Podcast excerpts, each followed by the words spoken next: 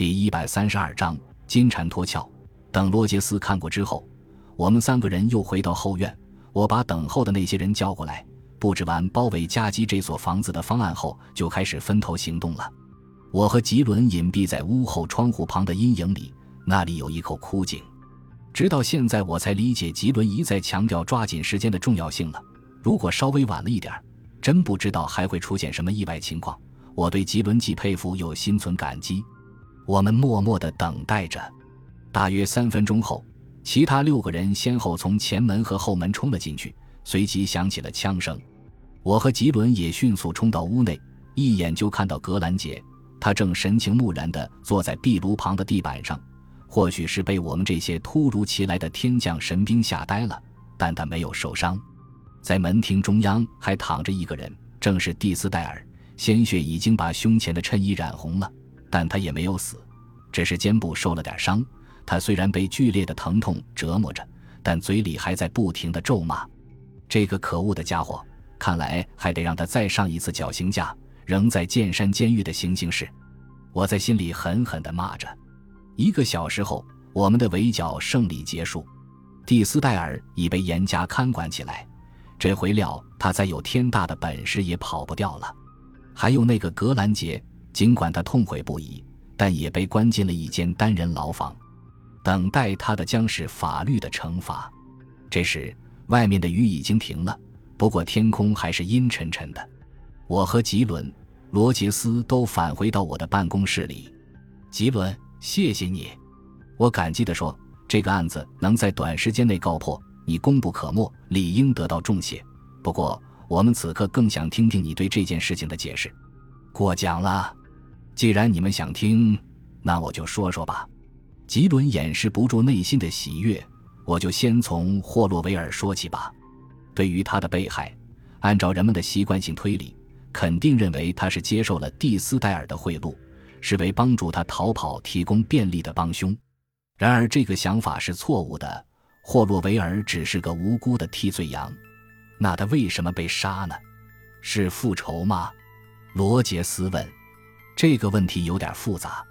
我是这样分析的：霍洛维尔的死其实并不是在你们所发现的地方，这一点你们一定不会想到。但这正是蒂斯戴尔逃跑轨迹得以实施的第一步，也可以说是整个计划能否成功的先决条件。可霍洛维尔死时，蒂斯戴尔已经逃跑了，我更加迷惑了。事实并非如此。吉伦说，霍洛维尔在那之前已经被杀了，是在四点到五点之间。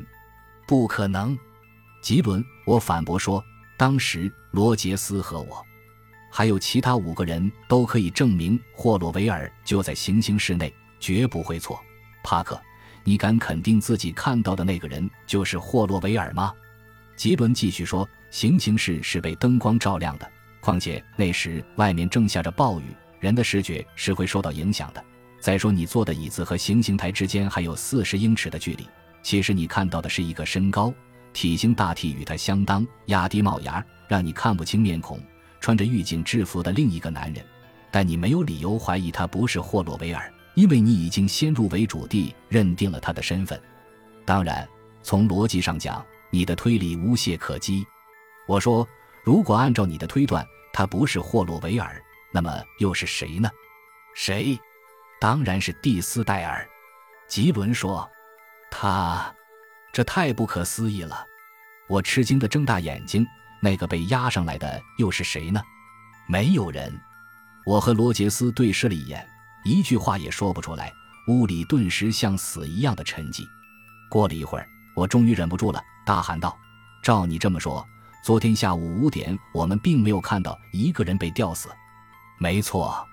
啊？难道我们当时集体经历了一次幻觉？我和罗杰斯面面相觑。哦，不是的。吉伦平静地说：“我相信你们当时的确看到一个人被执行了绞刑，就像你们认定霍洛维尔那样，认定他就是阿瑟·蒂斯戴尔。帕克，我再次提醒你们一下，当时外面下着雨，室内灯光很暗，你们根本没有理由怀疑自己看到的是假象。但是，帕克，我再问你一遍，你实际上看到了什么？其实只是一个黑帽冠顶。”被两个男人架在中间的人形。我曾问过你，看没看到他行走时的脚踝，听没听到他说话的声音？总之一句话，有没有可以证明那是个真人的证据？面对吉伦一连串的问题，我闭上眼睛，又仔细地回想了一遍。除了头罩、衣服和鞋之外，确实没有。不过，我的确看到他上楼梯时挣扎了一下，还有他身体坠下踏板的过程。这又该如何解释呢？我问道。这很好解释，就像我刚才说的那样，也是假象。格兰杰和蒂斯戴尔两个人合作，故意放慢脚步，用自己的动作制造出人形在挣扎的假象。哦，原来是这样。我点了点头。还有，既然那是个人体模型，在那么短的时间里，怎么会消失得如此迅速呢？吉伦，我还是有些不相信。我并没说那是个人体模型，那是什么？难道是魔鬼的幽灵不成？你呀，吉伦举起一只手，一副自得的样子。还记得我问过你蒂斯戴尔是做什么生意的吗？你说他曾在纺织厂工作过。我还问你监狱的车间里是不是堆放着丝绸。我记得你是问了。帕克，发挥一下你的想象力，光滑细密的丝绸可以做成一种什么东西？丝绸做什么东西？我刚想说不知道。天哪，是气球！答案突然冒了出来。太聪明了，吉伦笑着说：“不管是缝还是捆，用丝绸做个大致的人形应该没有什么问题。然后再把气体冲进去，用头罩和衣服做遮掩，又有两条壮汉左右架着。你隔着四十英尺远的距离，而且灯光昏暗，能看清什么？”听到这儿，我不禁倒抽了一口冷气。那些手工活儿是蒂斯戴尔自己做的。是被关进死囚牢房之后，那些材料是格兰杰从监狱纺织车间得到的。我估计做好之后，格兰杰可能把它带出监狱进一步加工使用，然后又带回来了，在行刑当天把气充上。至于气体是从哪儿得到的，我猜你们监狱的铸造车间一定有装氦气的钢瓶。我点了点头。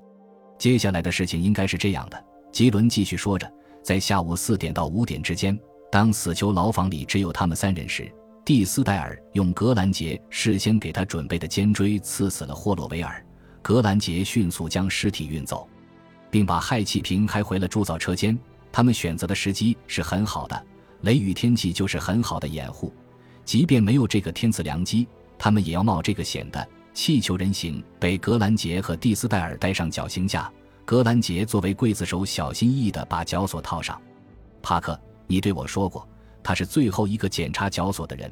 我认为，他就是利用这个过程，把你后来在暗室中找到的那块尖利的木屑插了进去。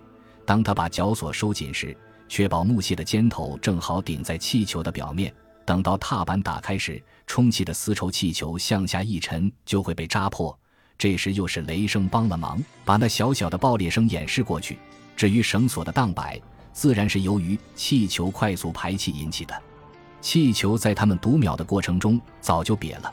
这时的暗室里，除了一堆衣服、一双鞋和一个瘪气球外，就再没有别的了。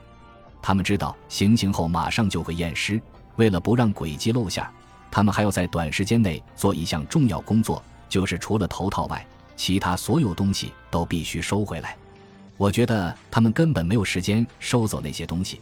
再说了，格兰杰和霍洛维尔一步也没有离开绞刑台。帕克，我听你说曾看到脚架上银光一闪时，就明白是怎么回事了。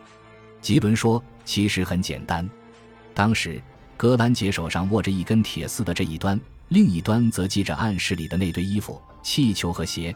铁丝在灯光照射下反着光。当格兰杰搬动杠杆时，这根七八英尺长的铁丝就被盘成一圈，握在他的手里了。还记得他趴在踏板边缘，背对着你们向下面窥视吗？”其实他是在做手脚，他解开长风衣的前襟，把铁丝另一端系着的东西拉上来，塞进怀里。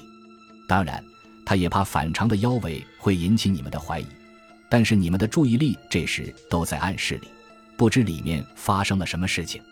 帕克，你也注意到了，当格兰杰再次站起来时，双手捂着肚子，像是突然疼痛似的。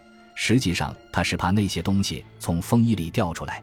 后来，他就离开了行刑室，下班时把那些东西带出了监狱。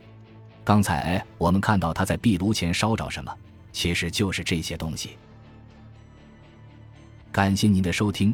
喜欢别忘了订阅加关注主页有更多精彩内容。